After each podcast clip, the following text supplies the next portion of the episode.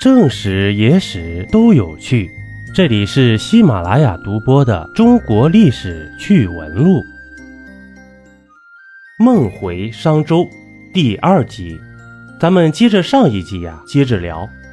根据《汉书·古今人表》中记载，大约在商王武丁与祖庚之间，诞生了周人的另一位伟大的先祖——古公胆父。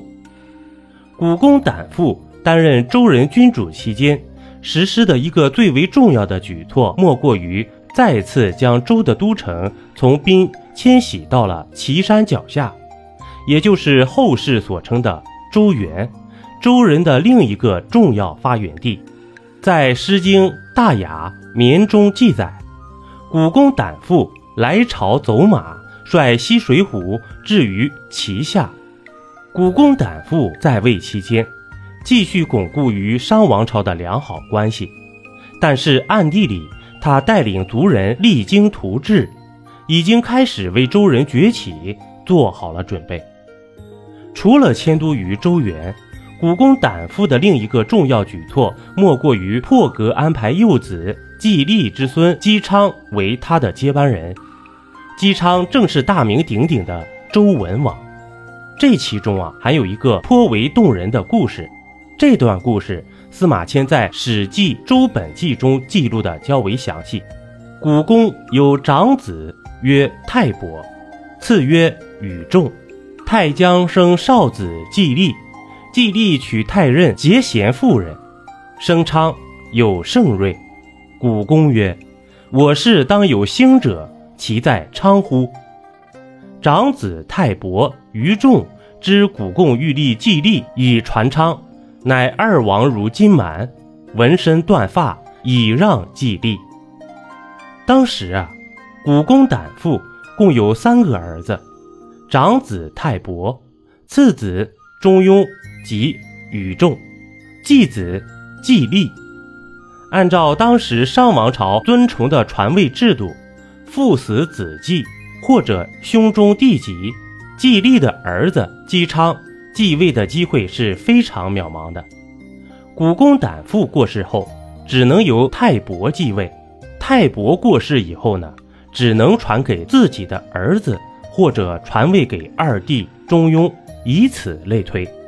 姬昌自幼就表现出非凡的贤能和睿智，古公胆父非常看好他，一心希望姬昌将来能够成为周人的领袖，带领周人开创更为宏伟的事业。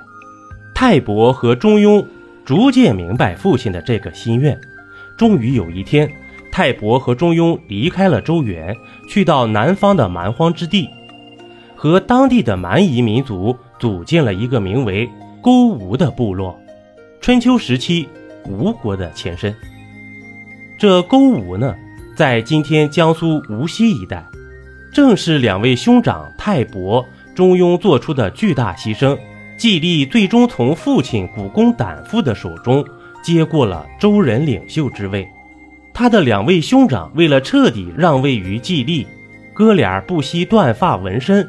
在宗法制度中啊，断发纹身的人是绝不能继承大位的。季历将继续秉承父亲的遗愿，带领周人继续艰苦创业，打造属于他们的辉煌。他把天下共主商王朝列为未来要超越的目标。季历在位期间非常有作为，不断四处征伐，扩张周人的势力范围。周边的一些方国，像成、鬼方、义渠等，都被季历征伐过。在《竹书纪年》中记载，武乙三十五年，周王季伐西洛鬼戎，伏其二十宅王。这段记载中提到的吴乙，正是当时商王朝的君主。吴乙和他的曾祖武丁一样，他是个喜欢征伐四方的君主。不过，到了吴乙晚期，商王朝国力逐渐衰微。这期间，商周之间的交往依旧是友好和睦。从一些史料记载中能看出，周王季历来朝，吴乙次第三十里，遇十爵。马石匹，这个爵呢，是指合在一起的两块玉。这段记录出自《竹书纪年》一书。此外，在《诗经·大雅·大明》记载了商与周之间的一段联姻：“执重士任，自比殷商，来嫁于周，曰贫于京，乃及王季为德之行，大任有身，生此文王。”来自商的女子任，嫁给了季历，生下了姬昌。如此说来啊。姬昌身上还流淌着商人的血液，而古公胆父之所以希望姬昌继位，一部分缘由是因为姬昌的母亲是商女任，身份更高贵。因此，尽管此时商王朝国力衰微，但是远比周强大，季历仍不得不继续向商王朝俯首称臣。不过，在《史记·殷本纪》中，对吴乙死因的记载却给后人留下了很多的疑团。吴乙列于河渭之间，暴雷，吴乙震死。河渭即今天的渭水流域，位于陕西境内，理应是周人的势力范围。也就是说，吴乙在周人季历的势力范围内打猎，结果被天空中的暴雷。劈死了，无疑这个死因啊，不仅惨烈，而且也很蹊跷。虽然史料没有更明确的记载，但是周人领袖季历在其中恐怕是摆脱不了干系吧。因为紧接着发生的另外一件事，或许可以证明这一点。吴乙死后，儿子文丁即位，成为新一代的商王。文丁似乎对于父亲吴乙惨死并没有什么介怀，反而对季历大力提拔，册封他为西部诸侯的最高长官、牧师，统管西方的军事事务。在《竹书纪年》中记载，太丁四年，周王季命为殷牧师。有了牧师的名义啊，季历继续征伐四方。根据《竹书纪年》记载。文丁继位后，季历又连续发动了多次对外征伐。太丁二年，即文丁二年，周人伐燕京之戎，周师大败。太丁四年，周人伐于吴之戎，克之。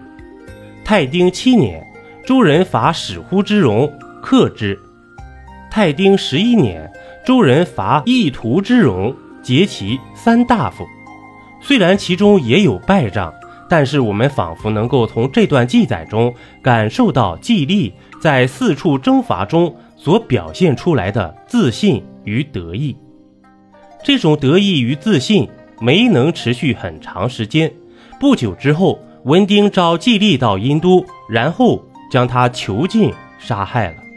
在《吕氏春秋首十》中是这样记载的：“王季历困而死，文王苦之。”或许是季历的连连得胜，令商王文丁感觉到了某种威胁，而他杀季历，或许和吴乙惨死于何渭也有一定的关联。有可能吴乙暴死于何渭之间，正是季历安排的一次谋杀吧。所以文丁杀季历，不排除有为父复仇的因素啊。欢迎您继续收听下集。